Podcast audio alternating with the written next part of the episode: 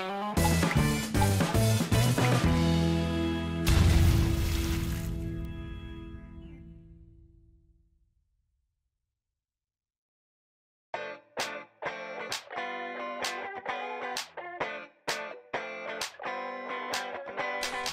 はい、ジャマネの虎第27回ということで今週もよろしくお願いします。はい、よろしくお願いします。お願いします。はい。えーこの番組ではネットビジネスで生計を立っている伊達さんと私ユランがネットビジネスの最新情報や役立つ情報をお届けしている YouTube ラジオ番組になります。はい、よろしくお願いします。どうでしょう？最はい近、。はい。10月半ばになりまして、そうですね、もう半ばですね。はい寒い。寒いっすよねめ。ちゃくちゃ寒い。本当に。もう僕もあの、はい。着る毛布ついに出してしまいましたね。着る毛布出したっすか？毎年恒例の。つ出しちゃいました。ついに。風邪ひいちゃったんで、あー、そっかそっか。はい。自己管理大事だなと思って。あうんー着る毛布やっぱいいんすか？あ着る毛布ねもう毎年その師匠の足立さんに紹介していただいてから もう必須ですね着る毛布、なんか、ちょっと、はい負け感がすごいですね。あれ買ったらもうなんか、え？負け負けじゃないですか、なんか。マジですか？もいや僕だ着る毛布着る毛ファーからするとう、着る毛ファー？暖房とかつけてる方がもう負けって感じです。あー、え、なしでいけるんです着る毛布さえあればかはいはい。暖房いらずなんで。マジっすか？だって毛布着てるんですよまあ確かに確かに。それだけではい別に、ね。あもうだからここ数年毛布だけで乗り切ってますよえー、マいやマジジですマジですはいあそのぐらいいいんですよえー、別にでもそれは、あの、暖房費をケチろうとか、そういうわけじゃないですよね、だって。やっぱ暖房をつけると乾燥したりとか。ぼーっとしたりとか、はいはい。まあ、当然お金もかかるとかいろいろあるんですけど、まはい。あ、やっぱ着る毛布だけでいけるんでやもうば1。着ぐらい買おうかなと思って。それやばいっすね。やばいですよ。だからブログでも紹介しちゃいましまあ確かに。アフィリエイトの ブログとかじゃないのにね。たやっぱり仕事の役に立つなと思って。素直に良すぎて紹介してるってことですはいはいはい。そうですそうです。あ今はでもおしゃれなやつとかもあんのかな？全然ありますよ、あうん、部屋着なんで。ーまあまあまあそうですけどなんかでもね、まあ、僕と言ってはい。なんかこうでも旧事務所行ってるけどはいはいはい。究極はそのスウェットとかでもいいじゃないですか上下。はいはいはいはい。別に誰に見られるわけでもないってなって、はいはい。それやるとなんかこう本当にななんかだらけそうな感じはしちゃいますよね。えどうしてるんですか？暖房とかつけてるんですか？事務所で。暖房はつけてますね。古い家なんでやっぱ隙間風入ってくるんで、まあストーブつけて。はいはいはい。もう負けてますよ。ね負けです。買おうかな着る毛布裾とかすごいぶなんか大丈夫？あだからそれいろいろあるんですよ。あのあいろいろある。人によって長いのがいいとか、はいはいはい。あの履くやつとかもありますからね。ああなるほどね。宇宙服的なイメージで。はいはいはいはいはい。はいはい。ああおゆらさんはどういうの？カーディガンみたいなやつ？僕はそうですね。ああカーディガン。なんかちょっと大人のダンディー的な。それぐらいだったらいいのかなでも。はい全然いけてますよ。うん。あまあ一緒だわ。ユニクロの僕モサモサのあったかいやつあるじゃないですかはいはいはいはい。あれ着てるもん。一緒だわ。いやだからそれそれだとだって暖房いるんですよね。まあいるな。はいはい。着る毛布はもうそれ以上ってことです。なるほど。わわかりました。買いまはいす買います。はいはいはい。買ってください。今今買ってください。今今。いやいや。今週は、なんかあのまたフェイスブック見てたらはいはいこう。東京ですね。東京東京。そうです。僕別に伊達さん本当に週1回こうやってお話しさせてもらうんで。はいはい。そんなに伊達さん伊達さんしてないんですけど。出てくるんですよね毎僕の投稿ね開くと出てくるんで。いやいやそんな感じでもないけどな。またなんかリア充がいるなといやいやいやいやいや。働いてんだ。忙しそうですよね、まあセミナー行ったりとかね。はいはい。あのどうでした？まああのよかったですね。えっ、と、まあ、そこで、はい。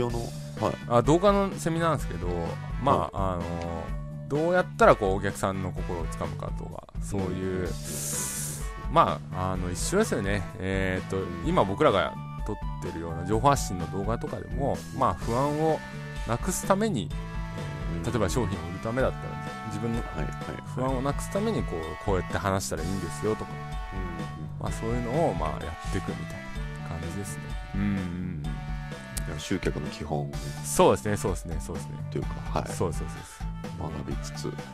まあ、いろんな。でまあ、はい。それこそ飲み会。まあやっぱ飲み会とかね本当大きいと思うんでそういうので、えーまた新しい出会いがあったりとかうんっていう感じですかね。うん。ちゃんとした出会いですか？いやいやちゃんとしてる。ちゃんとしてる。やましい出会いじゃなくて。いやいやいやもう沖縄から戻ったらもう仕事モードですかあ そうですか。らそうそうそう。もうしっかりやってますよ。うん。またなんかそこではい。ヒントを得てやるんですか？新しいこととか。そう。まあそのセミナーやった人とあのコンテンツを作ってるんでまあそれをまたやっていくっていう感じですかね、うんへえこなんどんなコンテンツなんですそのまあリアルの集客、まあ、動画を使った集客と、えーまあ、リアルでやってる人たちの集客を助けるっていうことの、えーコンテンツを作ってるんでかねそうなんですよ。だからまあ先に言っちゃうと、えーまあ、今日ねゲスト来ていただいたと思うんですけど、はいはいはいまあ、そういうので、えーリアル集客って実際どうなんだろうとかあーまあ気になったりしたんで、まあ、コミュニティ運営とかね、うん、今回のゲストの方に来てもらったって感じですね。うん。なんかリアルの集客の、まあ、ネットビジネスを通じるところあると思うんですけど、はいはい、ねなんか最終的にリアルなお店とかも、うん。いずれちょっとやってみたいなとか思うことありうます、ん僕はありますね。あありますよやっぱり。あります。えどんなどんな構想ですか？でも普通にやっても多分僕ダメだと思うんですよ。なんかうん。例えば居酒屋やるとかって言ってもはいはいはい。なんかこうありきたりな居酒屋じゃダメっていうか、うんうんうんだからそうだな。なんか3品ぐらいしか出さないとかなんかそういうやっぱ特化した方がいいですよね。うん。なんかね飲食店とかうん。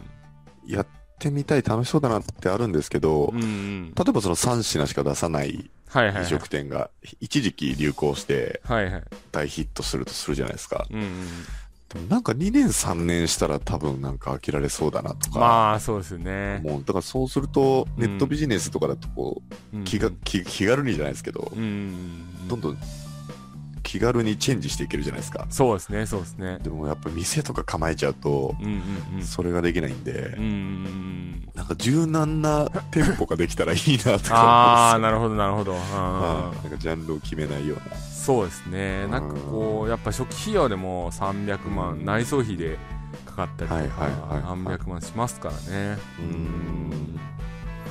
なるほど。まあなんかその分リターンは大きそうですよねそうですね。まあ軌道に乗っちゃったり。トビジネス、そうですよね。個人で稼ぐはい現状よりも、やっぱリアルで当たった時の方が、破壊力的なものはあるのかなとか最近考えたりするんですけど、そうですね。まあ、そんな流れからはいはい。そうですね。今週ははい。リアル、リアル店舗でのそうですね。集客のプロの方にはい。来ていただいたと。うんうんうんいうことで、まあ非常にこうためになる話もそうですし、まあ、コミュニティ運営とかあとは、はいはいはい。えーなんかこうやる気の出る方法じゃないですけど、ううん。うんん。まあ、どうやったらみたいな部分は結構こうネットもリアルもそんな変わんないのかなみたいなっていうのはありましたね、そこを気づけただけでもすごく大きなそうですね。収穫というかうんうんうん。うんでしたね。だから、まあ、今後ネットじゃあネットで稼いで何か違うことをやるって言ってもこうねマーケティングを学べばこういいってこともあると思いますし、うん。そうですね。はいはい。じゃあ聞いていただきましょうか。そうですね。はい。はい。いや、いいですあか。もう僕か。あすいません。いやいやいや。それではいいじゃないえですか？ー、ゲストはい大丈夫です。ゲスト対談です。どうぞ。はい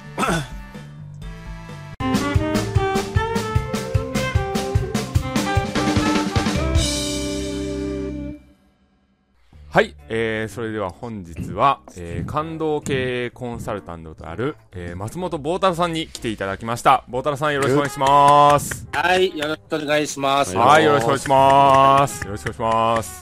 はい、よろしくお願いします。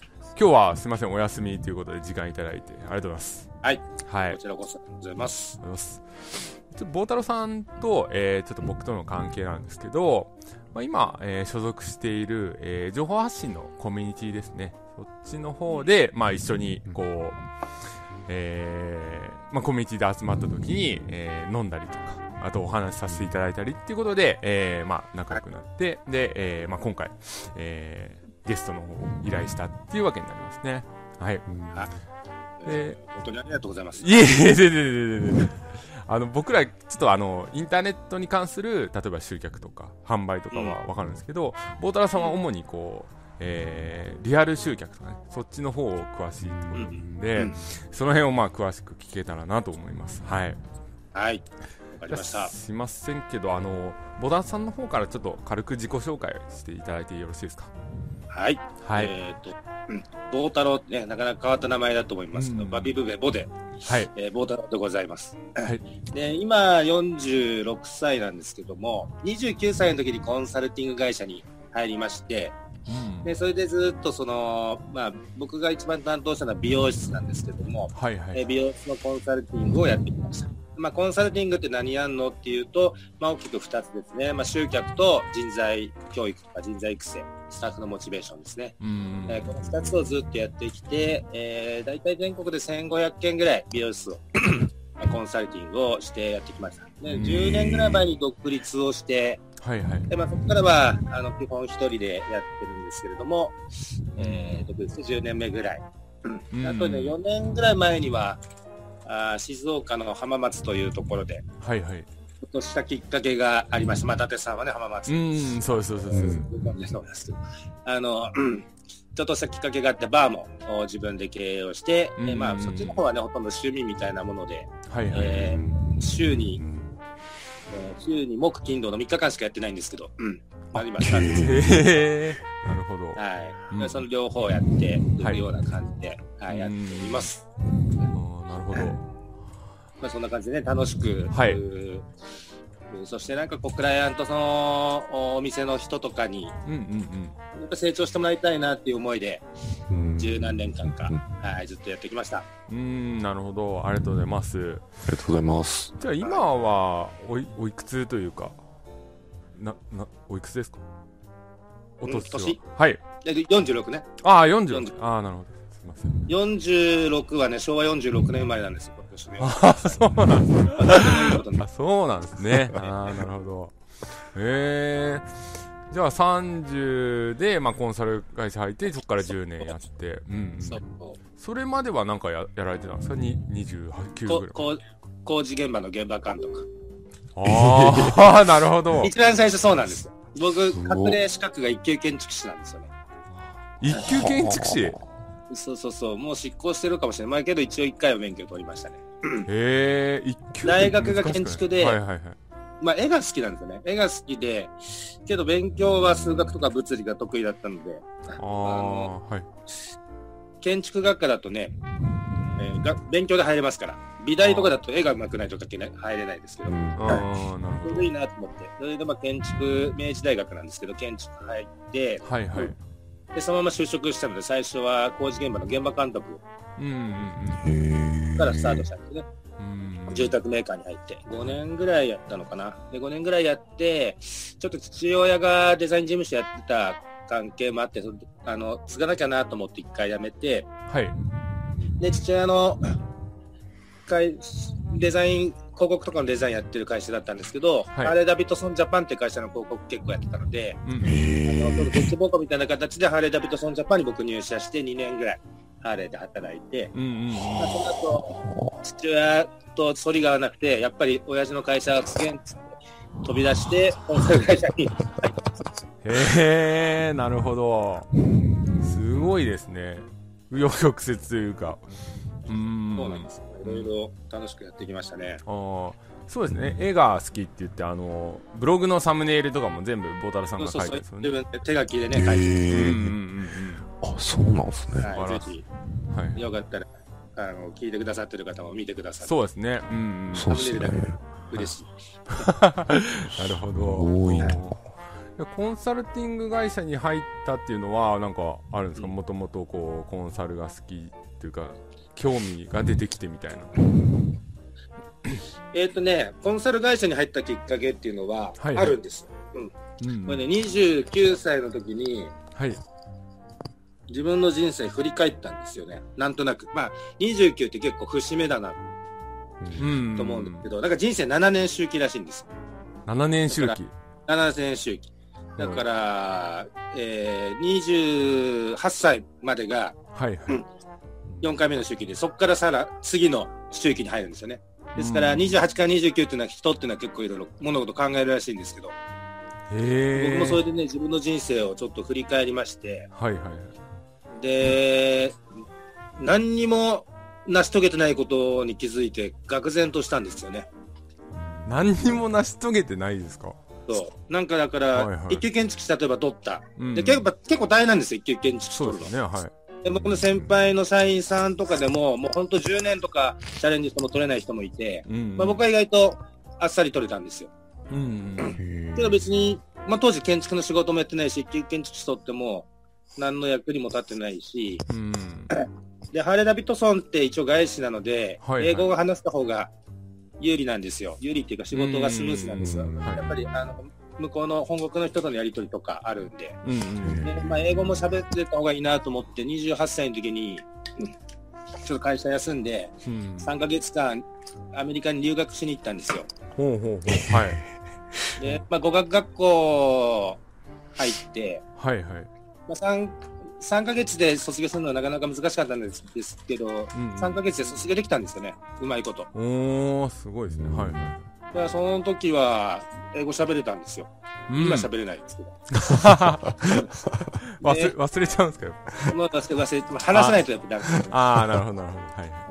うんもったいないですけど、うんで、まあなんかそういう一級建築士取ったりとか、うん当時英語が喋れたりとか、うんなんかしてたんですけど、結局、なんか場当たり的だな、人生が、と思ったんですようね。ん、なるほど。なんか、一級建築士も勉強すると、うんいろいろ覚えられるから、それが楽しいからやっただけみたいな感じで、はいはいはい。意味ないなとうん。思いましてね、この場当たり的な人生をやめようと思って、はい。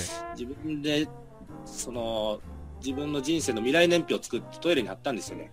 おお。あでその時、すごい、こう、自分が影響を受けてたのが、はいはい。だねリーナスフォートっていう、こう、施設がね、お台場にあるんですけど、はいはいはい。で、はい。で、今はビーナスフォートどうかわかんないけど、できた時ってやっぱすごいなんか、センセーショナルだったんですよね。うん、あの、天気が変わるやつですよね、室内で。そうそうそうそう、室内の天気。うんで、ああいうコンセプトの施設がなかったから。で、うんその本があるんですよ。どういうふうにコンセプト作って書いあの作あコンセプトを考えて、どういうふうに作ったかっていう本が、うんありましてね。はいはい。ビーナスフォート秘話とかなんかそんな感じの本なんですけど、はいはいはい。これを読んですごい影響を受けましてね、かっこいいなって、でこういう都市開発みたいのをやりたいなと思ったんですよ。はいはいはい。で、ね、都市開発って、どうやったらできるのかなと思ったんですけど、うんうんうん。で職を探したんですね、それでね。都市開発とかで検索したってことですか？うんうん。うん。まあ、ね、まだそうじゃネットって感じじゃないんですけど、まあなんか探したんです。うんはいはい。けどやっぱりもうそんな募集もないし、うん。募集してたとしてもそういうキャリアがないとちょっと難しくて、ああ、なるほど。あこれダメだなと思いましてね。うんうんうん。それでどうしようかなとで、まあ都市開発をするんだったら、まあ当然商業施設が入ってるわけで、テナントが入ってるわけですから、うんうんテナントをこう盛り上げる、まあ活性化させるとか売り上げ上げるとか、うん。まあ収穫する、そういうノウハウを先に身につけて、うんうんうん。そのノウハウを身につけてから都市開発をやってる会社を目指そうという、まあ10年がかりぐらいのプランを考えたんですよ。おおはあなるほどで、。それで、じゃあそういうテナントとか商業施設を盛り上げるノウハウを身につけられるところってどこかなと思って行き着いたのがコンサル会社なんですよね。うーん。まあ、は集客とか、まあそしたらまあそうですよね。学べますコンもんね。サルが面白かったんで、そのままコンサルだけになっちゃって、都市開発結局やってないんですけど、ああ、なるほど。まあいいかな。今でもあるんですか？なんか、そいつかはやりたいなみたいな。うん昔ほどはないですか？昔ほどはないかな。その町、うん大きな町とかじゃなくて、なんか、昔はだから大きな町みたいのがすごい憧れだったんですけど、今どっちかというと、うん小さな、小さなすごい素敵な店とかが増えたら、日本いいなと思うんですよね。なかなかなるほどない。はいはい、うんいや、そういうのがいっぱいあって、なんか人が元気になれる場所がいろいろ増えたらいいなと思いますよね。うーんなるほどどっちかというと、こう、ススモールな感じ、小さい感じ。うんうんそういう、こう、けど小粒でキラリと光るものが好きになってきましたかね。ああなるほどだんだん。うんまあ、個人経営されてる例えば美容室さんとかそういう方がやっぱ多かったんですかね、まあ、今でも多いですか？まあ今でもそうなんで、うんうんうん。そういう人たちを応援してる方がうん。性に合ってるかなってね、大きなことをうん。企てるより。も。うーんなるほどなるほど、うん。じゃあ、えーまあ、実際にそれをもう、えーご職業にされて長いと思うんですけど、うん。その美容室とか僕が居酒屋とかやってるとしてうん。結構その集客とかを学んでない人がやっぱ多いんですか？まあほとんど学んでないですよね。ああ、うなるほどん大体オープンしてみんなどうやってこうお客さんを集めるとかそういう考え方とかってどんな感じなんですかね？まあチラシとか、あとはその地域の端子ありますよね。はいはいあとうんうんフリーペーパーってやつですか？うんまあああいうのを広告に出す、あとポスティングするとか、うん。それぐらいですよね、みんなね。まあまあホームページぐらいは作るとは思うんですけど。ああほとんどだから集客に関する努力は、ほとんどしないんじゃないですか。あうーんで本当昔ながらの感じでやってる人たちも多いと。うん。うん。まあ、やっぱまあ飲食店とか、特に飲食店とかだと、まあ開ければそれなりにうん。多少は客来ますからね。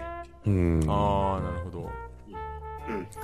全然来ないっていうほどのところもあんまりないと思うんですよ。よっぽど変なああ立地とか、入りづらい雰囲気とかだったらちょっと別だと思うんですけど、うんまあ開ければ多少は来るので、うんまあ、その多少来る中で、まあ、なんとか、かんとかやりくりしてるみたいな人が多いんじゃないですかね。そういうなるほどでそういう人たちがまあ棒太郎さんのとこ来てあの、まあ、コンサルしてくださいってなるじゃないですか、はい。はいそういっ。た時にやっぱりこう変わるもんなんですか？集客っていうか売り上げがやっぱ変わりますよ。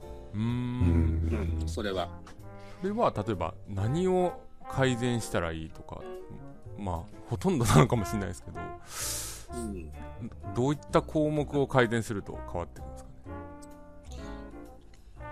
ね？えっ、とね、まずですね、はいまあ、手っ取り早く結果出したいっていうケースもあれば、まあちょっと時間かかってもいいから、ある意味継続的な結果を出したいっていうのもまああったりするじゃないですか。うんはいはい手っ取り早く出したいんだったら看板を変えるのがやっぱ一番早いです。あーおー大きい看板でもいいし、はいはい黒板みたいになるじゃないですか。ああいうのでもいいと思うし、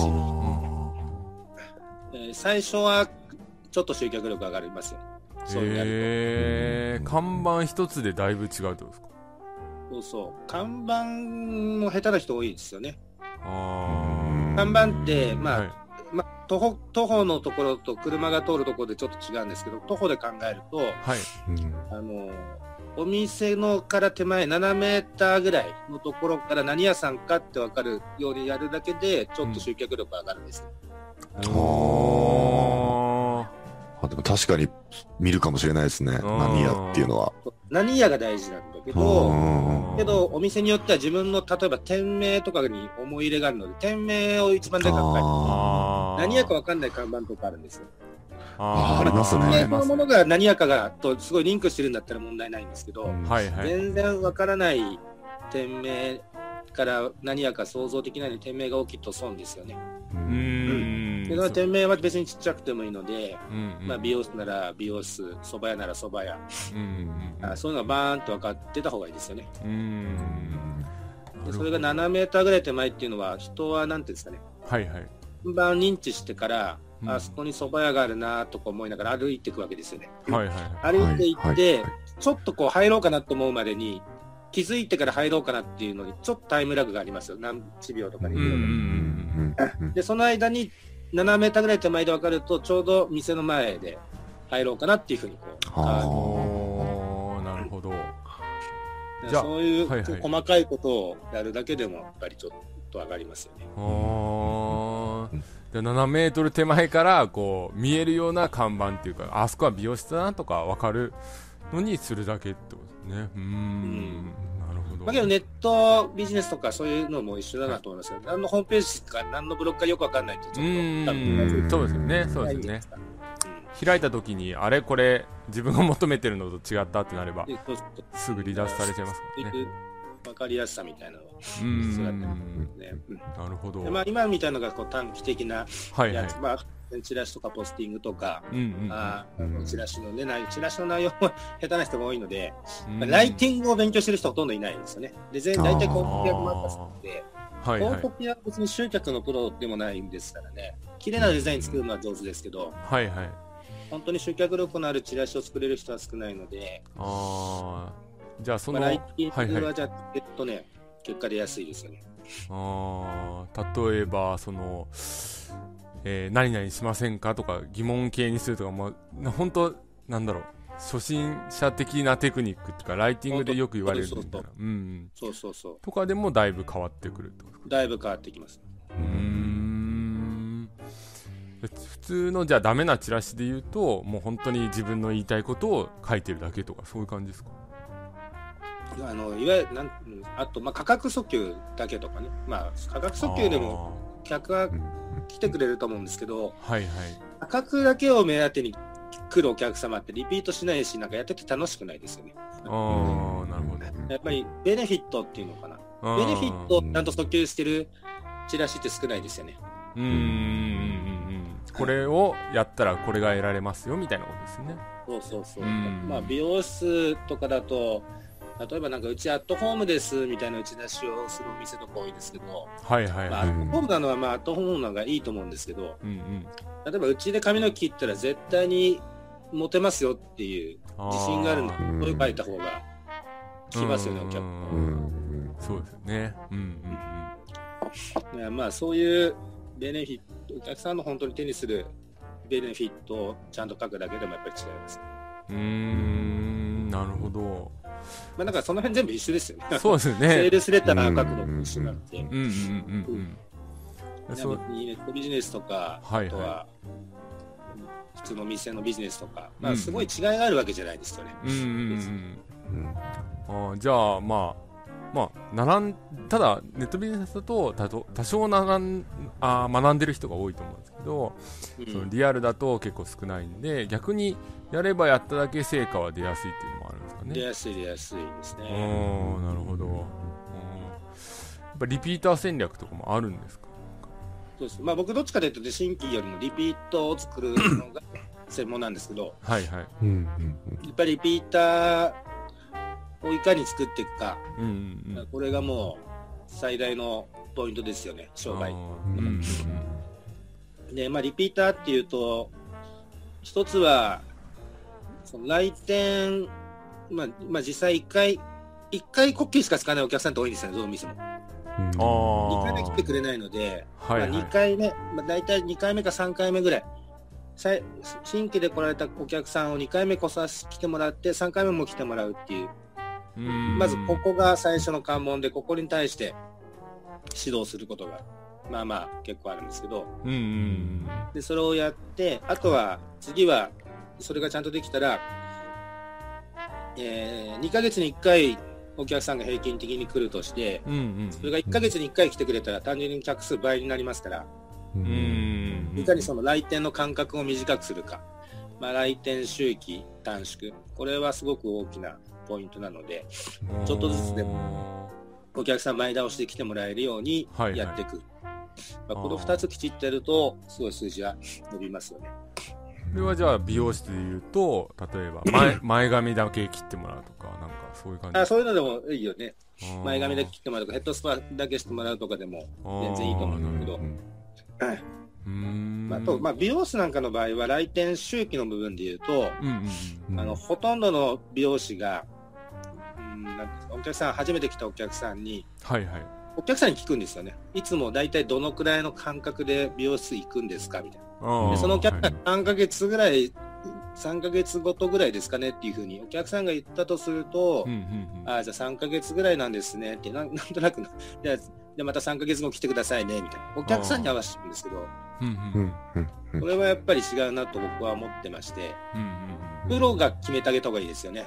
あなたはこういう、うんこういう感じで、はいはい。こういう処置をしたり、こういうふうに髪の毛切ったんで、うん。もう次は1ヶ月半後に絶対来てくださいね、みたいな。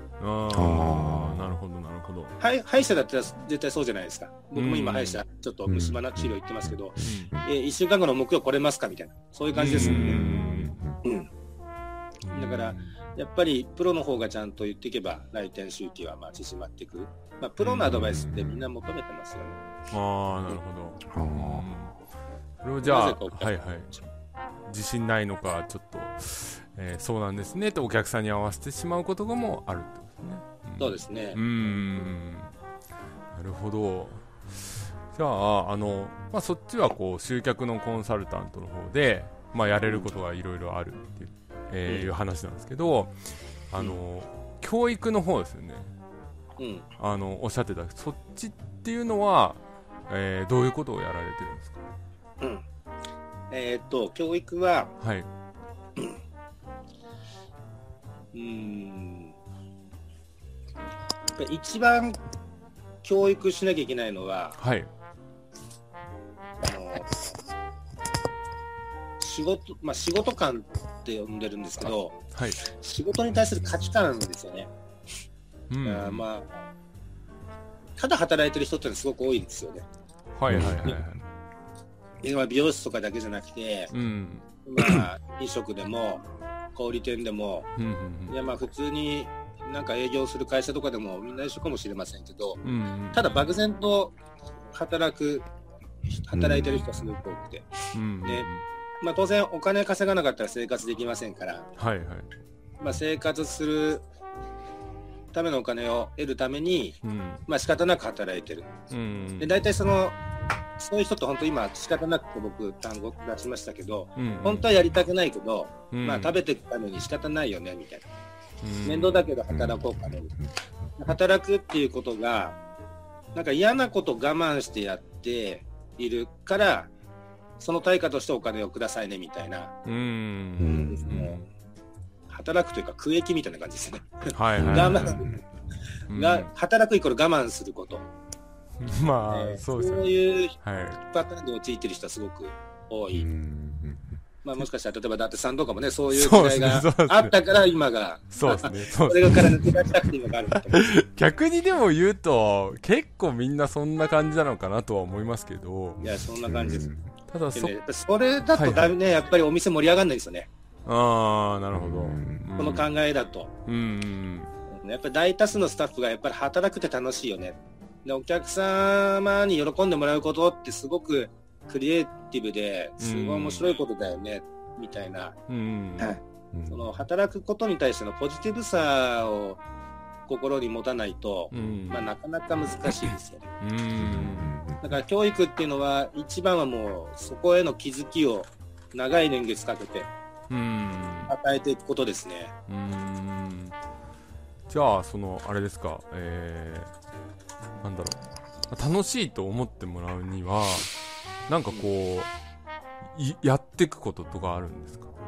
えっ、とまあケースバイケースであるんですけど、はい。あのやっぱりありますよ。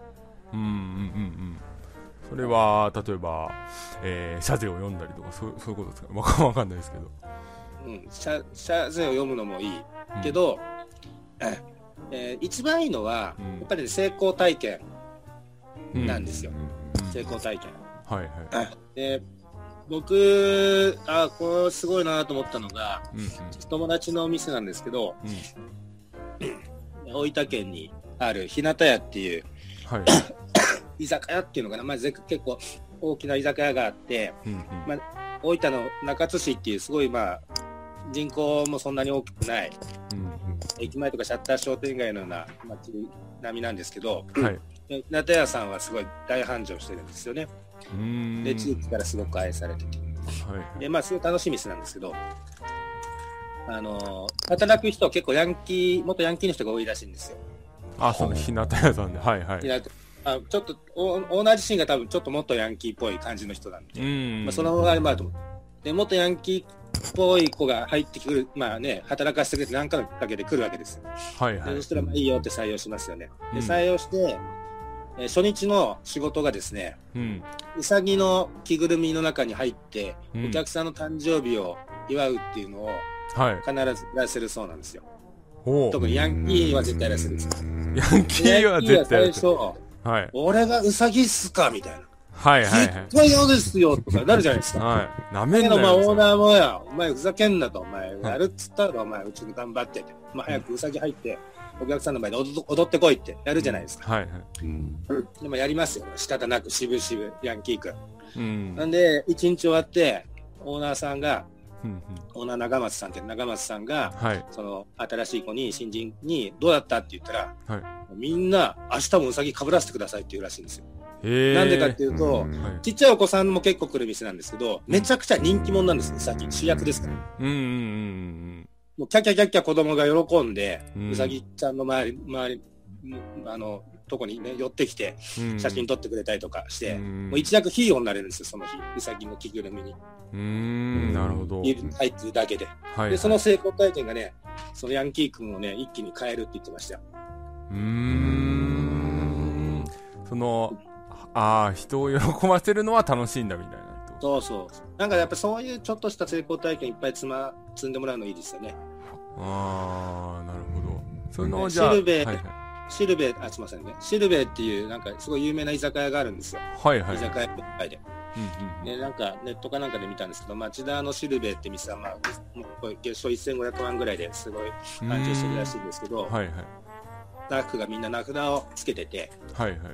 で、みんな、あだ名とかね、うんうん。うんわかんない伊達ちゃんとかこう書いてあるわけですよ。うんうんうんで、うん注文するときに、お客さん注文するときに、いすいませんとか、ちょ、ちょっといいですかとかだと注文取れないんですよ。ほ誰ちゃんって呼ばないといけない。う。へえ、名前を呼ばないといけない。名札のと名前で呼ば呼んであげないと、はい。注文受け付けませんって最初。ええ、店自体がもうそういう感じなんですかそう。うんはい。あきちゃん生ビールって注文してくださいねとか、こう最初のオーダーの。あそうすると、あきちゃんとかこうなんか来るじゃないですか。あ、はいはい。で、それでお客さんと仲良くなる。で、そういうのを仕組みでやってるじゃないですか。はいはい。その店やってうる。ん。でそういうのうまいですよね。やっぱりスタッフも働いてて、うん。お客さんから名指しでね、注文入入ってくるかって、ん。モチベーションやっぱり全然違いますもん。ね。うん。うん。うん。うん。なんか、ちょっとした仕組みっていうか、工夫と仕組みで、うんあ、やってて楽しいなっていうのいくらでも作れるんですよね。うんうんでそういうのをいっぱい仕掛けていくと、接客業の楽しさとか、うんうんーうん。仕事の楽しさとか、うん。うんまあ、そういうのに気づきますよね。ううんん。そうですよね。お客さんも楽しいまあ名前で呼ぶねちょっと親近感湧くし店の子自体もテンション上がるからまあいいいいことずくめですよねそんないいことづくめなんですよ。うんうんうんうん大体客単価上がりますよ、そういう店は。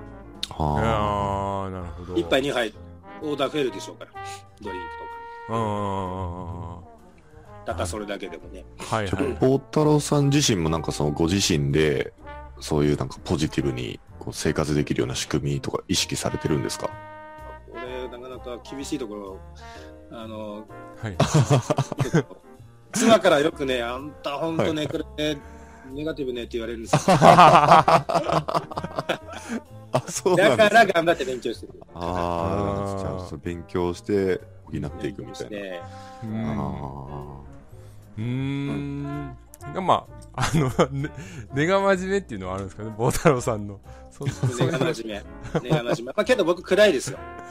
あそう。けど、根が、根暗な自分が好きなんで、うん。あはいはいはいはい。根が暗い、ちょっと話変わっちゃいますけど、根が暗いって、はいはい。根暗、根暗ってアーティスティックだなってある時思ったんですよね。ああよくない？まあでもそうですよね。うん。うんうんうん。僕、イエローモンキーっていうバンドが大好きなんですけど、はいはいはい。えーイエローモンキーというバンドは、なんて美と醜悪とか、うんうんうん。まあなんかそういう、その、綺麗なものと醜いものとか、明るいものと暗いものとかを、まあごちゃ混ぜにする歌が多くて、はいはいはいそういうす世界観がすごい、歌詞の世界観とかすごい好きなんですけど、うーん。まあ、ボーカルの吉井和也が大体詩は書きますけど、絶対吉井和也は根は暗いだろうなと思いますもんね。あーなだって世の中ちょっと斜めから見ないとああいう歌詞出てこないもん。だあーなるほどなるほどあーからまあ、アーティスティックな、うんまあ根が暗いイコールあ、根が、うん、そうね、暗いイコールアーティスティック。うん表現力豊かだと僕は思ってるので、根が暗い自分が好きですね。やっぱり情報発信とかしてると、うん結構明るいイメージどういう、ですよねどういうふうにしていくかって大事じゃないですか。うんうんうんうん何をどう言葉選ぶか。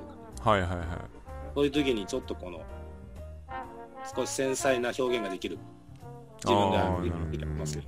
うんと信じてうーんまあ音声自体はすごい元気な感じの 動画を結構撮られてるキと思う。ャラ設定。キャラ設定だ。かあキャラ設定ですか？ああじゃあ撮る前によっしゃみたいな感じはやっぱあるんですか？それもまあブランディングといえばねやっぱブランディングですよね。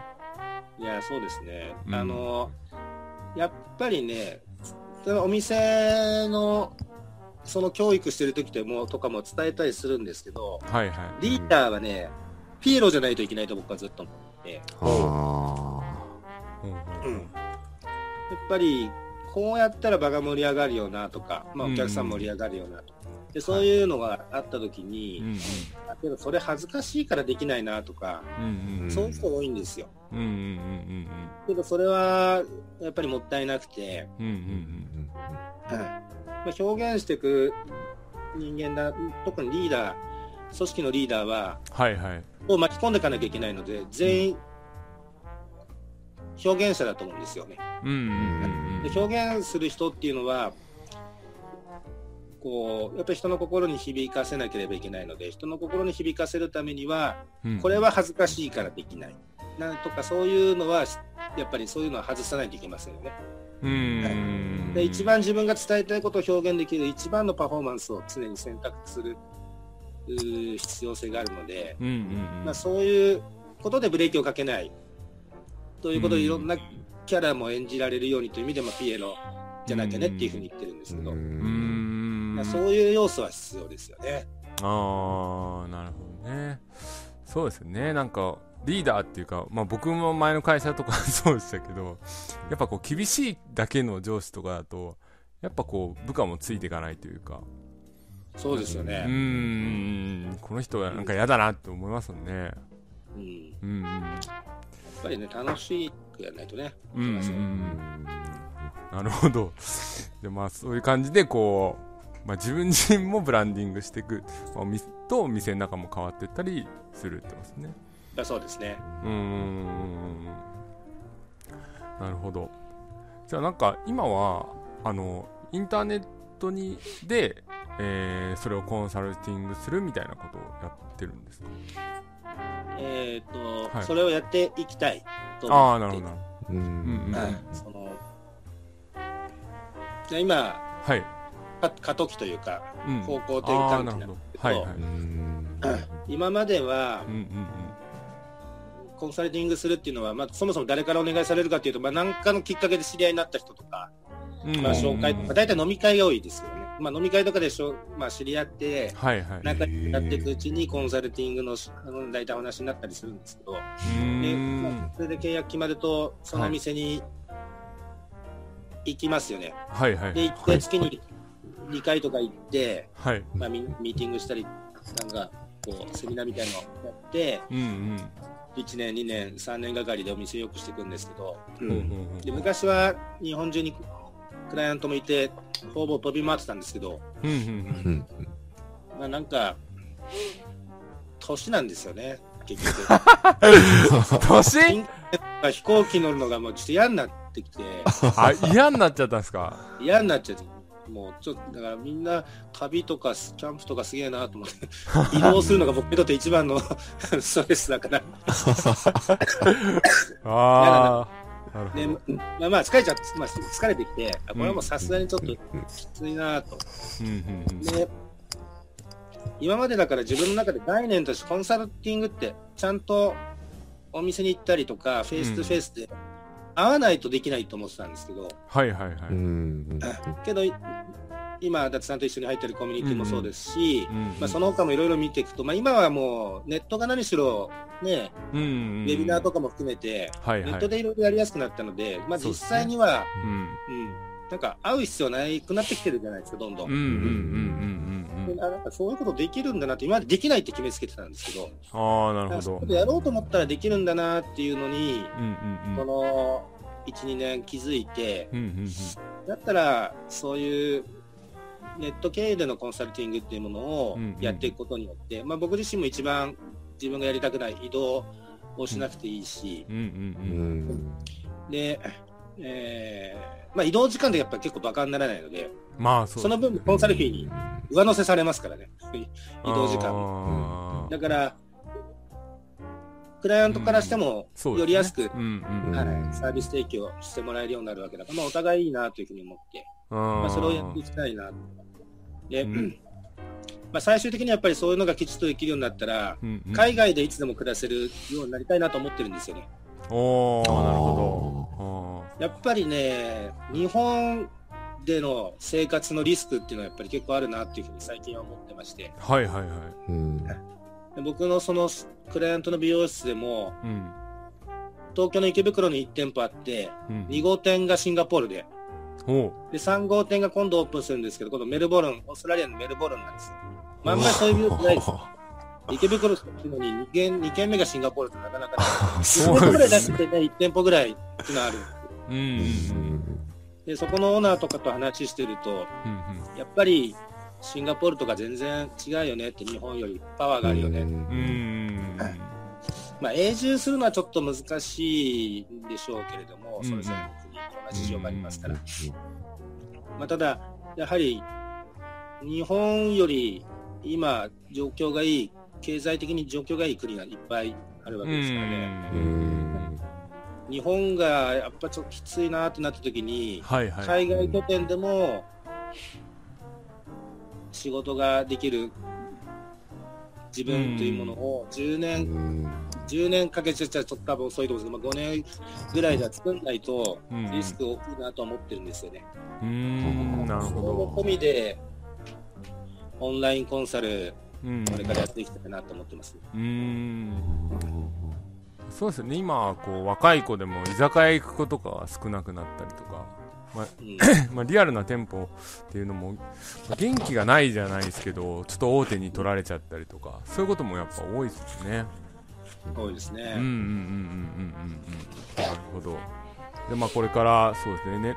ネネットのその、えー集客とかあの根本的な部分はもう一緒ですか？そのリアルな集客とかと僕は一緒だと思ってます。うんうん。そのココミュニティ運営の方法も、まあ、ほとんど変わらないっていうか例えば僕がコンサルコミュニティとかやってるんですけどうんうんうん。そういうのももうあれですかね、えー自分が率先して、えーなんかいろいろやることでみたいな感じがやっぱ伸びるんですかねみんながね、ビジネスコミュニティはね、どういうふうにやると、はい。最近考えるんですよね、そのこともね。そこが気に 気になりますねやっぱ。うん皆さん結構コミュニティ持ってね、やってて、うんうん僕がコンサル会社時代に上司とかからすごい教わったことがうんうん。あって、はい。今でも、あやっぱそれ大事だなと思ってることがあるんですけど、コミュニティ運営で。はいはい。まあ、ちなみにコンサルやってると、その、リアルのやっぱりコミュニティ運営っていうのはずっといろいろやっていくわけですよ。うんうんうんあのネット上ではあまりないんですけど、まあ、みんなで月に1回ぐらい集まっていろいろうん。情報交換会やったりとか。はいはいで、そのコミュニティ運営してて、上司に、コンサル会社時代の上司にすごい言われてたのが、うんなんて言えばいいのかな。簡単に言えばね、言葉、ひ単語一つ一つすごい神経使えってすごい言われてたんですよね。うんおコミュニティの主催者、リーダーが発する言葉って、いろいろ意味が出てくるので、うん。その言葉でビビビってプラスに来る人もいれば、うん傷つく人もいるんですよ。うんうん陰ながら。傷つくこと傷ついたって言ってくれればフォローできるんだけど、はいは言ってくれずに陰ながら傷つく人が出てくるわけです。うん例えば頑張ろうねって言,、ったとしますよね。はいはい。頑張ろうねって、まあ普通にまあ言いますわね。うんで、よっしゃ、頑張るってなる人もいれば、うん。うん俺もう頑張ってんだけどな、もうこれ以上無理だよと思う人もいるわけですよ。うんだから、どんな単語でも、単語や言葉でも、その人、あい受け取り手側の状況とかで、やっぱりこの、うん。刺さり方変わるので、はいはい。うん。特にその、ネガティブな反応をしそうな人っていうのかな、うんそのリスクをちゃんと考えて、うん言葉を発しなさいっていうのは、すごい教育されたんですよね。う。うんんじゃあ結構まあやっぱ繊細なこう繊細なフォローじゃないですけど、まあ、そういうのが結構重要になってくるっていう感じですかねそうなんですよ。けど僕そういうのがもうついついやっちゃうんですけど、はい。もう僕やっちゃいますよね。本当に。やっちゃう。頑張りましょうって言っちゃいます時々上司に怒られたことがあって、はい。えー僕コンサル会社時代の時に、うんうん。うんコンサル会社の子会社でエステをやる会社があったんですね。うんうんで、そのエステを会社会社の執行役員もやってたんで、はいはい。まあ、毎日朝礼があるんですよね。うんうん。で、朝礼があって、まあ、エステの会社なので、もうほとんど社員全員若い女性なんですよ。うん。うん。で、朝礼の時に、あのーまあ、役員が僕以外に4人、僕と、僕入れて4人いたんで、うんうんまあ、週替わりでこう回ってくる月に1回役員スピーチが10分ぐらいの突き放したんですけど、うんちょっと面白い話やりたいなと思って、うんうんある時の朝礼で、いや、この間ね、ポロの映画館行ったんだよね、みたいな。ポロの映画館の話をしたんです はいはいよ。これは受けたん結果からすればすごい受けたんですよ。で、しかも、単にポロの映画の話をしたわけじゃなくて、なんかこはい。う勇気を出していろいろ行動することが大事だよね、みたいな。うん。ああなるほどね。最終的にはなんかこのね、うん。あの前向きに行動しようみたいな落としどころを用意した、はい。はい。綿密に練ったストーリーだったんだけど、終わった後に上司から、すっげえ怒られて、松本君、今日のスピーチ何なのみたいな。いや、面白かった、面白かったけど、あはあいうので、すげえ嫌だなと思ってる女の子が一人でも言ったら、いたらそれダメだよ、みたいな。あ何この まあ言われてみればそうだけど、すげえ受けてたんだけどな。いいやーまあ一人でもいたらって難しいですね。まあ今のはね、ちょっとして、あれですけど、うんうんあの、まあ、まあそれはそうだよなと思うんですけど、やっぱりちょっと、ちょっとありますよ。そういうのが。うん。で、そういうのでだんだんちょっと、ちょっとずつコミュニティに変な穴が開いていくという。ああなるほどね、なるほど。じゃあ一つずつの言葉にちょっとこう気をつけながら運営していくのがまあリーダーとしてはいいのかなっていう感じですね、うん。そうですね。ん。それとあと、僕のそのコミュニティっていうのを考えた時の、はい。はいまあ、究極の目標っちゃ目標で、自分はできない、でできないなと思ってたんですけど、うんうんうん。やっぱコミュニティに参加する人が30人いるとするじゃないですか。はいはい、うん。そして30人全員が成果を出す。うん。うん。というのが、本当は一番いいですよね。うーん。そうですね、うん、けど僕はできないと思ってるんです。だから、うん。誰かできる人がいたらすごいなと思います。あー。そうですね。だもう、それを常に諦めずに、やっぱり頭に入れとかないといけないですよね。そうなん。ですうーん。うん。それはできないんですけど。うん。すごい自分のなん、なんていうのかな、反省点でもあるんですけど、うん。何年前かな、4、5年ぐらい前に、パナソニックの街の電気屋さんっていうのがあるんですけど、うんうん。まあどの街にも大体パナソニックの電気屋さんってぽつりぽつりとパナソニックの看板掲げてるこの人たちによって生計成り立ってんのかなみたいな、はいはいはいはいあります。ありますうんうね。ん。あれ1万7000件ぐらいあって、まあ、その中でもやっぱり結構頑張って大規模にやってる人たちもいるんですよ。うんうんで、まあ、そういう人は40、うーんとね、に東東日本、西日本は44点ぐらいいっぺんにコンサルっていうか、なんかそんなことやってたことがあって、うんで、その時に、茨城のその電気屋さんの社長と岡山の電気屋さんの社長が、まあ、それぞれリーダーシップ発揮して、で、それぞれ仲間を20人ずつぐらい引き連れて、まあ、僕のコンサル受けてくれたんですけど、はいはいはい。うんで、その茨城と岡山の電気屋さんのその社長さんが僕に言ってきたのが、うん。まあ、今回44点、44社参参加してやるけど、全員がうまくいかないと困るんだと。で、俺は全員、俺たちは全員うまくいかせたいって言ってくる、たん。ですね。僕は、いや、それは無理ですよって言ったんですよ。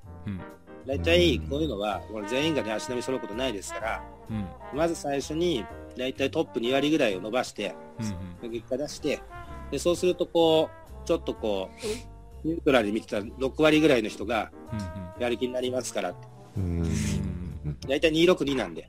で、下2割は、それでもまだ動かないと思いますけど、まあ2年、3年とありゃだんだん動くんじゃないですかねと。だから最初、2割の人をまずトップランナーとして伸ばしていく。これが大事ですよ。まあ組織論的にはそうなんですけど、彼らはもうガンとして首を縦にずにですね、いや、それは言ってることはわかるけど、はい、俺たちが求めてるのはそうじゃない。44点みんなでうまくいくんだ。仲間意識が強い。うん。いや、だからそれは無理ですよって何遍もやったんですよ。はい。押しで、結局、まあ押し切られてってわけじゃないんですけど、うんうんうん。まあ、けど彼ら言ってることは本当は究極にはそっちの方が正しいとは思ってたので、じゃあそれ頑張ってやりましょう。で、それで始めたんですけど、うんうん、もうその2人の44点をうまくいかせるための情熱と努力がすごすぎて、まあ、びっくりしました。44をチーム分けしたんですよね。5, つ 5, 5社ずつぐらいかな。うんうんうん、まあ5社とかずつぐらい分けると10チーム近くできるわけですよね。うんうんうんで、うん全員で集まる集合の研修会は月に1回だったんですけど、うんうん、2月か。2月に1回だったんですけど、まあ、そのその間間ほったらかしにしてるとみんなやらないので、うんうんうん、一まあ、毎週毎週その9チームあのスカイプでスカイプかなんかであのミーティングをしてもらってたんですよ、はい。はい、でその岡山と茨城の社長さんはそれぞれ5つぐらいのチームを受け持って、うん、全ての会議に1年間出続けましたもんね。うん結構大変ですよ、だって。毎週5チーム、毎週5チームが2時間ずつぐらい会議するの、全部自分が出るわけです。ああ、その地方に行かないといけないってことですもんね。ん？あ、違います。地方よ。それは行かないよ。あ、行かないスカイプと。スカイプあ、な、スカイプではいはいはい。おー、なるほど。ここまでやってるのかと思って。けどちょっと気持ちが落ちてる人がいたら、はい。その岡山のオーナーさん、社長さんとか会いに行くんですよ。新幹線乗って。やる気出せよみたいな。へすごい。はあ。なるほどね。それで見てて、うん。まあ、ほんとすごいなと思って。まあ、44すべてに完璧な成果が出たかどうか、ちょっと、売り上げが上がったとかだと、出てない人もいたと思うんですけど、ただ、お店自体はすべての店が良くなったんじゃないですかね。ああ、なるほど。まあ、情熱を持って、こうも、あの、取り組むことで、やっぱりこう、成果が出なくても、こう、変わるものがある部分もあるっていうのはありますよね。うん、うん、うん。なるほど。そこまではなかなかできないですけどね。はい、はい、やっぱり、これは究極の姿だよなっていうね、コミュニティうん、うん、そうですね。うん。わかりました。じゃあ、ゆらさん何か質問とかありますか？そうです毎回、あの、ゲストの方に聞いてるんですけど、はい。あのー、まあ、長くこう活動されてると、うんうん、こういろんな失敗とかこうやっちまったなみたいなことがあったと思うんですけど、なんかこう一番ピンチだったお話とかなんか聞きたいなと思って。それは大事ですよね。はい。なんかありますかね？うーん。あのー、はい。はい。明確でありますね。明確に あります。ありますか、うん、大ピンチですか？大ピンチかな。大ピンチって言ったら。うん、まあ明確になるんですけど、なんか、なんかの事件があったってわけじゃなくて、うん、はい。そのバイオリズムみたいなものなんですけど、はいはい。うん、商売のこう基本っていうのは、なんていうんですかね。うん、お金云々は置いといて、うんうん、他者に対して誰か、はい、他者に対して貢献するというか、うんうんうん、応援をしてあげるというか、はい。はい。そうでもね、まあ別にお金もらってもいいと思うんですけど、まあ、あの、貢献する、応援するっていうことを、うん。うん。まず最初に自分がどんどんやるじゃないですか。はい。周りの人はい困ってる人いたら。うん。で、そうするとだんだん、周りもあってそれが仕事になってきて、うんだんだんうまくいって始めますよね。はい。はい。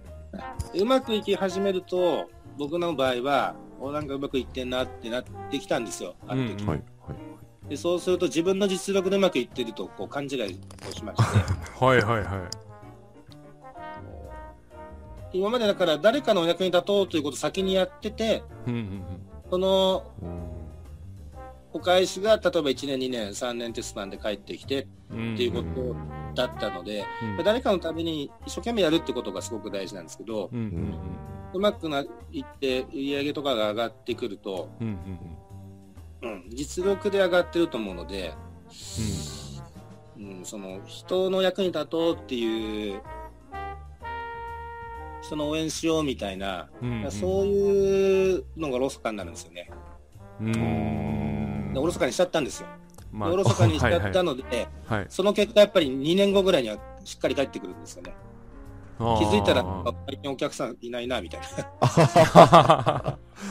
ーあで、そこから立て直すのはまた2年、3年かかるんですよ。う。うんんうんうんうんうんだから大変ですよね。だからどんな時でも先に与えるというか、うん。うんうんうん惜しみない何か自分にできることは惜しみなく常にやっていくっていうのを、うんうん。特にうまくいってる時ほどやらないとダメでしょうね。あー特にそうですよねそうですよねなんかサービスとかで起業する人はみんなそうですよね。初め無料で友達とかにやってもらってこう、うん。お客様の声とか集めてで、まあ、うん。ビジネスにしていくみたいな、うん。まあ、それが基本ですよね、うん。それが基本ですよね。うん。で、だんだんだんだんちゃんと回ってくるようになると、だんだんだんだんなんですかね、まあ油断も出てきますしね。油断が稼ぐことを中心になってきますから、うん。はいはいはいはいまあ、稼ぐのは悪いわけじゃないんですけど、うんうんまあ、もちろんいいことだと僕は思うんですけど、うんうんやっぱり、誰かの役に立って稼がせてもらうという、この順番がうんずれてきちゃうとダメですよね。そうですね。うんまあ本当にそこは忘れがちな部分っていうか、大事なところですよね。はいはうん。うん。ありがとうございます。いはい。まあそこが一番失敗したなって、うん。今でも反省してはいはいなんかあの、単純に、えっ、と、どんなライフスタイルを過ごされてるんですかね？何時に起きてとか、ん。何やってとかって、そこ結構気になるんですけど。うんうんうん。まあ、まあそういう意味では自由ですよね。基本的に。いいですね。なんかバーも経営されてうん。て、すごくお忙しそうにはい見えるんで、どのぐらい働いてんのかなと思って。一応その、僕が10年ぐらい前に独立した時に、はい自分の中で月に半分、月の半分ぐらいは働くぐらいがちょうどいいなって思って、ああ。おそして、まあそのぐらいだと思いますね、ずっとね。まあ実稼働日っていうのええー、羨ましいですね。ー、えー、なるほそれでど。ずーっとやってきたので、うんえー、すごい、素晴らしいですね。本当に自由ですね。まあけどそれが最近だけどちょっと勤めるのもいいな。それはまたなんでですか？出社しろみたいに言言われたら言われたで、なんかそういうのもまた楽しいのかなって。ああー、なるほど。ーちょっと離れてるとそういうのはもういいなってまあますよね。ないものね会議とかやってみたいなみたいな。会議なんかやらないと。もうずっと。会議の時間無駄だと思いますけど、基本的には大体の会議が。ほとんど。まあ、ねまあ、たまにやってみたいなみたいな。まあそう、はいシャレでは思いますけど。はいまあ、ただやっぱり、その、好きな時に起きてっていうか、まあ、基本早起きですよ。あめちゃくちゃ早起きじゃないですけど、うん夜寝るのも早いですけど、うんうんあ。まあ、好きな時に好きなね、形でやる方が楽でいいですよね。うんうんなるほど。あと、まあ、休みもね、うんまあ、休みもあるんだかないんだか、ね、よくわからない。何曜日が休みとかもないので、うんはいはいまあ、そういうのはすごくいいですよね。まあ、平日自由に遊べるのはね、いいですよね。うんうんうんうんうんどこ行くにもね、うんうんまあ、空いてますし。そうですね。さっき奥様のお話しされてたんですけど、お子様はいらっしゃるんですか？はい。あの、もうじき3歳になる子供がだいぶ。あうんーうんうんあ、じゃあ同じぐらいですね。ああ、本当ですか？一番可愛い時ですよね。そうですちょっとね、やっと、ちょ男の子なんですけど、うんはい、はい1。年ぐらい遅いなと思うんですけどね、最近ちょっとずつ喋るようになってきましたね。うんああ、でもうちもその3歳ぐらいなんですけども、すぐ。うんようやく片言喋ってるぐらいなんであ、あ、本当ですか？男の子で。ははい同じぐらいですね。い。なんか喋ってほしいんですけど、うんなんか喋っちゃうことの寂しさもあって、うんそれもありますよね。なんかこの片言の時が一番可愛いのかなとか。なるほど。はこれは勉強になりますよね。そう、何かができるようになるってことは、うんはいできなかった時代がなくなるってことなんで、それはそれで寂しいですよ、ね。そうですね じゃあでもそれだけ、はい。あの、時間が取れると、やっぱお子さんと過ごせる時間もありますもんね。うんうんまあ、だらだら過ごした。うんだらだら子供えーこれはね、あの妻が聞くかもしれませんからね、あなた何もやってないでしょって言われる。ただ一緒にいるだけですね。遊びたいときは、なんかすごいいいパパではないかな、そういう。まあ、ただ、一緒にいる時間が長いというのはすごい大事なことだとうん。まあまあそうですよね。あの、それはね、いいつも一緒にいて、いつも一緒にご飯食べて、うん。えーそうできてるので、すごくいいなと思いますね。うん。うん。うん。まあけど、これからどんどんそうなるんじゃないですか。もうサラリーマンなんていう職業職業というか、働き方がもう世の中から何十年間も先にはなくなったらと、僕は思うので、可能性はありますね。そうですね。うん。うん。やっぱりうちの息子なんかも僕がいつも家にいるんで、うん。もうやっぱそれが当たり前だと思ってるっぽいですからうん。うね。うん。ん。確かにそうい確かにう家庭が増えてくるかもしれないですね。違う家は違うのみたいな感じになりますよね。ううん。ん。ね、うん。まあね、普通に働いてる人の方が世の中まだまだ多いん。でしょうけど、うん。うん。うん。うん。うん。なるほど。ね、なくなっちゃうん。じゃないですかね。そうですね。僕からはそん。なところです、ね。はいはい。はい。ありがとうございます。ました。あ。はい、ボータロさん、じゃあ最後に、えー、何かこう、まあ、これからやっていくこととか、あと、ね、実績が出てない人とかにメッセージとかでもいいんですけど、ちょっと一言もらえますか？あはい。あ、あのーうん。やっぱり、はい。うんさっきのその反省点のやつにつながると思うんですけど、うんうん今、なんかうまくいった、例えば仕事とかでうまくいってなかったりするのであれば、うん。はい。聞いてる人の中でもしそういう人がね、うんうんいたとすれば、やっぱり出すことがスタートなんで、まあ、何か自分にできること、どんなことでもいいのからいいでしょうから、うん人に与えていくことがすごく大事ですよね。それを先にどんどんやって、なんか人の役に立つことをどんどんやっていけば、うんうん自然と、えー流れができてきて、うんうん必ず僕はうまくいくというふうに思うので、うんうんうんまあそういうふうにやっていってほしいなと思うし、うんうんまあ僕自身がそういうふうにやっぱりやっていこうって今話をしてて、うんうんうん改めて決意をしました。なるほど。今この、この話してる間にも決意をされたというわけです。実自分に言った感じです。うんいや、やれてないなって、やれてないなと思うんです。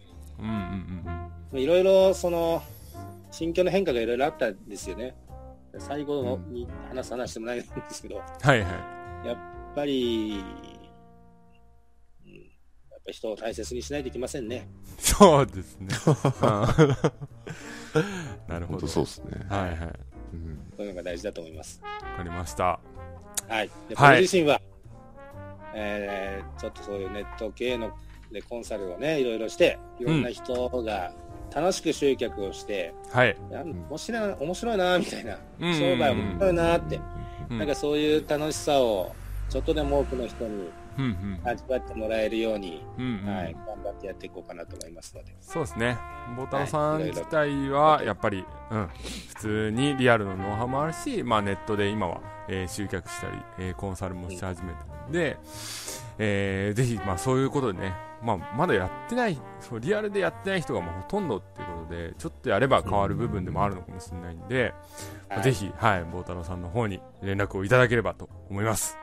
はい、ありはい。がとうございます。じゃあ今日はこんな感じで、えーはい。では本日は、えー、感動経営コンサルタントの松本坊太郎さんに来ていただきました。えー、坊太郎さんありがとうございました。ありがとうございまありがとうございますありがとうございます。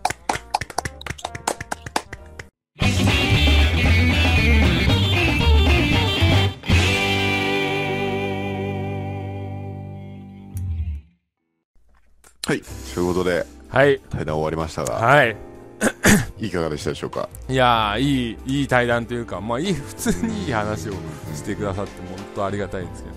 そうですね。うんうんうんうんうん。ためになりましたね。ちょっと、はい。実はネクラだって言ってくれた部分で、はあー、い。そうで勇気が出たというか、す。いやいやいや、なんかこう、表裏一体っすよね、うんその辺は。うんうんうん。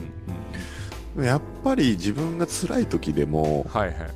こう、ね、コミコンサルする立場とかうん、うんうん。コミュニティをやっていかなきゃいけない立場であれば、はい。おっしゃってましたけど、やっぱピエロになりきって、うんうんあー盛り上げていかなきゃいけない場面もありますし、うん。はいはいはい。うんそうですね。うんうんそういうところはありますよね。うんうん。うんまあ、大変だったりしますけど、それうんで成長してくれればやりがいもありますし、そうですね、うんうんうんうん月の半分休めるっていうのが 衝撃的事実出てきました いやいやいや。な。まあでもやっぱりまあ単価とかもね高いですね。法人のコンサルとかだと。ああどれぐらいなんですか？どれぐらいのもんなんですかね？やっぱ個人に比べて1.5から2ぐらいは多多分取れたりはしますね。でまあ実動週1とか月何回かとかででこう改善していくみたいなれなね。多いんじゃないですかね、うん。やっぱり、うん、まあそれか中に入ってがっつりやるってなるとまた単価も高くなるかもしれないし、そうですようん。ね、企業に入る人はそうですよね。結構やっぱ儲かるんじゃないですか。うん。いずれはい。伊達さんもいや。考えてるんですか？企業コンサル的いやーでもた多少ね僕の野望として前いた会社にコンサルタントして入ってやるやりたいっていうのはあります。あー。あでもねそれ僕も考えますね。考えますかやっぱ。いやあのそういう野望じゃないんですけど、はいはい。今もし自分があの会社に戻ったとしてうんうんどうするかってよく考えるんですよ。うんああなるほど。その時になんかその一社員として前やってた仕事する言ったら別に僕じゃなくてもいいわけじゃないですか。うんそうですねでも例えばその集客してその会社を有名にしたりとか、いろんな媒体を使って、その仕事を持ってきたりとうんか、営業回ってとかそういうこと考えますねやっぱり、そうですね。うん。はなんかもっとやりようあったなとかって思うしえー今だにそんなことやってんのかなみたいなのもありますから。うんうんそうですね。だからそういう会社が山ほどあるってことですよね、どうん。もしかしたらどこかで成功事例を作ることができればはいはいはい。十分そういう道も開ける可能性があるってことですよね、そうだと思います。うん。本当そうですね。だからなんだろう。まずはまあボータラさんも言ったように、えー与えるじゃないですけど例えば僕だったらそうですね。前の会社の方にこう無料でちょっと喋りませんか？みたいうん。な感じになってあ伊達君は信頼できる人になったって言ったらはいここからはまあお金払ってくださいみたいはいはい。な感じで仕返しじゃないですけどまあ、まあ今聞いてるだけでもはいすごい憎しみは伝わってくる。本当にね。まあまあそんなこと言っちゃあれですけどね。前の会社のことを。ただそれぐらい僕はこう、はいはい言いたいコンサルタントに入って前僕がめっちゃ怒られた上司とかに「いや違いますよ」みたいな「全然ダメでしょ」と「集客は」みたいな ことをもう言いたいなっていうのはねはいはい。あります。でまあそういうやっぱり、まあ、僕も多少ありますもんね。その、まあ、憎しみとは違いますけど。やはっぱその時のこうバネというか。いはいはいはい。苦しみをバネにして頑張ろうっていうのはありますからね。うんうんうんうん。はい。そんな感じですよ。そうですねはい。伊達さんが一番なんか生かそうとか、こう、これいいなみたいな、はい。ありますか？あボータルさんの話聞いてはやっぱりあのコミュニティ運営ですかね、あのまあ、ピエロになるっていうのもそうですけど、やっぱリーダーとしてどうあるべきかみたいのを、い。やっぱもうちょっと考えていかないと、僕も成長できないのかなっていうのがあったんで、うん。まあ、今今なんか日報を書いてもらって、それに対して返事とかはうん。もう毎日してるんですけど、うん。まあ、すればいいもんじゃないし、うん。こうもうちょっとこう楽しくっていううんのを意識できたらなと思いましたね。うんうんそうですうね。んあとやっぱりその自然と成功体験をこう味わってもらうみたいな、はいはいはいはい。まあ、うさぎのぬいぐるみの話とかもありましたけうんど、やっぱそれを自分の仕事環境の中に取り込んでいくっていうのもすごく大事だなと思って、うんそうですね。ら僕もやっぱり何かこう、これをうまくできたら、はいはい。こんな気持ちいいことができるとかうん、うんうん今ちょっとボケたんですけど、まあなんかそうそういうあの楽しさを忘れてたんで、ああ、なるほど、なるほど、なるほど。完全に楽しさを忘れてたんで、ああ、そういうね。はいはいははいい。なるほど、なるほど。そうそういう仕組み化を、そうですね。仕組み化は好きなんで、はいはいはい。楽しうんくなる仕組みっていうのを考えていこうと思いました。なんかいいですよね。例えば、入ってきたら必ずうさぎのぬいぐるみ着るとか、はいはいはいはい、名前を呼ばないとうん頼めないっていう仕仕組みですもんね。そうですね、うんうん。だから、例えば、自分で個人で働いててそういう仕組みってなんかできますかね？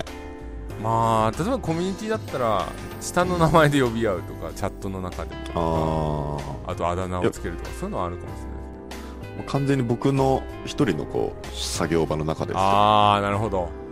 どうすればいいんだろ いやー、どうなんですかうな部ね。屋中をはい。そういう写真で埋め尽くすとか、そうですね、そうですね。朝、朝一で風俗行くとかじゃないですか。ゆうらさんの場合は。そういう仕組みにしちゃうみたいな。そこで満足しちゃいますね 確かに今日はもういいや。そうそうそう。うーん。まあでも、考えたいですね、そこ。うん本当にそうですねちょっと考えようと思いました真剣にうんうんうんすごく参考になりましたねうん、はい。うん、聞いてくださってる皆さんもそうですねいろいろ。共感してくれるところがあったんじゃなないかなと思うんで、いはい。ぜひ、はい取り入れたりしてやってそうですねはい。でまあちょっと長くなっちゃうんですけどはい。またあのー忘年会ああ、そうですね、そうですね、そうですね。人数がポツポツまた増えてきてると思うんで、はいはい。そうですね。そろそ30ろ人しか打ち切れないんで、あ、やらないんで、はいはいはいまあ、それ過ぎたらもう終わりなんで。はい。そうですねうん僕もそろそろ周りの人にちょっと声をかけてみようかなと思うんで、はいはいはい。はいまだ登録してない方は、そうですね、僕らに会ったことない人が全然いいんで、はい。そうですね、うんうんうんむしろそういう方は大歓迎なんで、はい。はい、お願いします。そんな感じですかね、はい。今週はま。あ、久々のゲスト会なんで そうですね。もう最近リスナーの方の、はい。あれですね感想とかが全然なくなっちゃったんで、なまあ、質問はちょいちょいいただいてるみたいなんですけどばそうですね、質問、まあ増えるのはバットマークだけですね、本当に。増え、それだけは増えてますね。質問は減ってますけど。うん。そうですねうん。まあじゃあもう一回じゃあ放送やめてみて、はい。ねどう寂しいですって言うじゃないですかバットつけてる人言わせたい、い、言わせたいって。はい、うんバットつけるってことははいはい。それだけ感情が動いてる方っていう確かにふうに。捉えてるんで放送やめたらもう寂しがってくれるんじゃないかとに。はいはいはい。そう思うん。で。本当に。はい、じゃあまた来はい週も楽しみにしていただければと思います。はい。はい、今週もありがとうございました。あはい、ありがとうございました。りがとうございます。はい